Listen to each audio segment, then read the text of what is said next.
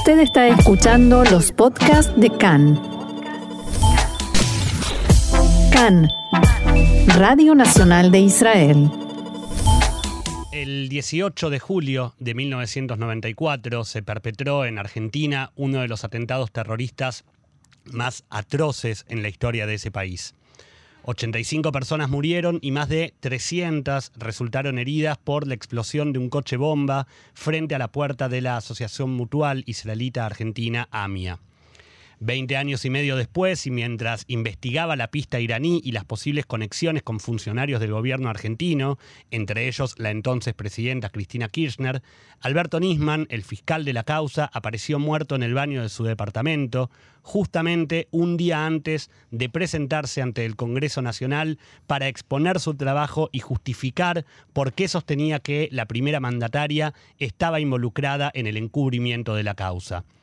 Hoy se cumplen seis años de aquel suceso que, sumado al atentado en sí, continúa conmocionando a la población que no deja de pedir justicia por la muerte de Nisman y por los que perdieron su vida en la calle Pasteur. Estamos ahora en comunicación con el doctor Santiago Kaplun, quien era secretario general de la DAIA en el momento de la muerte de Nisman y fue uno de los que presentó ante la justicia argentina el pedido de que la delegación DAIA fuera aceptada como querellante en la causa. Doctor Kaplun, shalom y bienvenido acá en Español. ¿Qué tal? ¿Cómo les va? Buenos días para mí, buenas tardes para ustedes. Gracias, gracias y gracias por atendernos desde Buenos Aires. Y mi primera pregunta es, eh, ¿cómo la DAIA formalmente recibió la noticia de lo que había sucedido con Nisman? No solo en qué momento, sino en qué términos. ¿Qué les dijeron a ustedes que había pasado con Nisman a nivel oficial? Bueno, eh, lo mismo que, trascendió en, la, en, el periodismo, o sea, nosotros nos enteramos por las noticias también eh, y fue todo confusión, ¿no? Como sigue siendo después de tantos años eh, la muerte de él, ¿no? Nos, enteramos eh, por los medios em, y, estábamos expectantes por, por la trascendencia de la denuncia que había hecho. Nosotros veníamos ya involucrados en, en, el tema del memorándum porque él él, centró su denuncia ¿sí? en eh, el memorándum de entendimiento con Irán, estableciendo conexiones de distintos funcionarios este, para encubrir, entre comillas, eh, eh, la pista del atentado y el memorándum fue como, como, como el broche de oro de esa de esa denuncia, sí, o sea, de esa investigación. Él, él, él manifestó que, que el memorándum terminó siendo eh, el, precio sí que había que pagar para para para para encubrir esa esa situación no y a nosotros se nos dijo no no exclusivamente eh, respecto de la muerte del fiscal sino del memorándum se nos vendió entre comillas también como como una solución para destrabar la causa que estaba trabada hace tantos años ¿Y cómo fue, eh, buenas tardes, doctor Kaplun, Gaby Astrosky lo saluda, eh, cómo fue trabajar momentos después, digo, en el, en el contexto social que, que, había en la Argentina en ese momento, cómo fue trabajar desde las instituciones para poder seguir adelante con la investigación que en un principio había quedado trunca luego de la muerte de Nisman? Sí, ahí, ahí exactamente fue nuestra, nuestra participación activa, ¿no?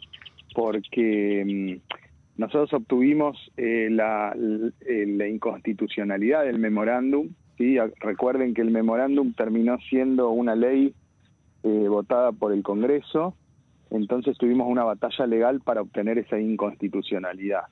Y en función de esa inconstitucionalidad, esto ya es posterior a la muerte del fiscal, fue lo que, lo que utilizamos como para presentarnos eh, como querellantes en la denuncia que había hecho Nisman, porque usted bien lo dice, Nisman hizo la denuncia, ¿sí? esa denuncia tuvo un recorrido judicial en el juzgado del doctor Rafecas, que manifestó que no había habido delito, después fue confirmado por la Cámara eh, la inexistencia de delito, y al momento de llegar a casación, que es el tribunal superior en tema penal en, en la República Argentina, el fiscal de, la casación no sostuvo el recurso, entonces por eso quedó firme en ese sentido.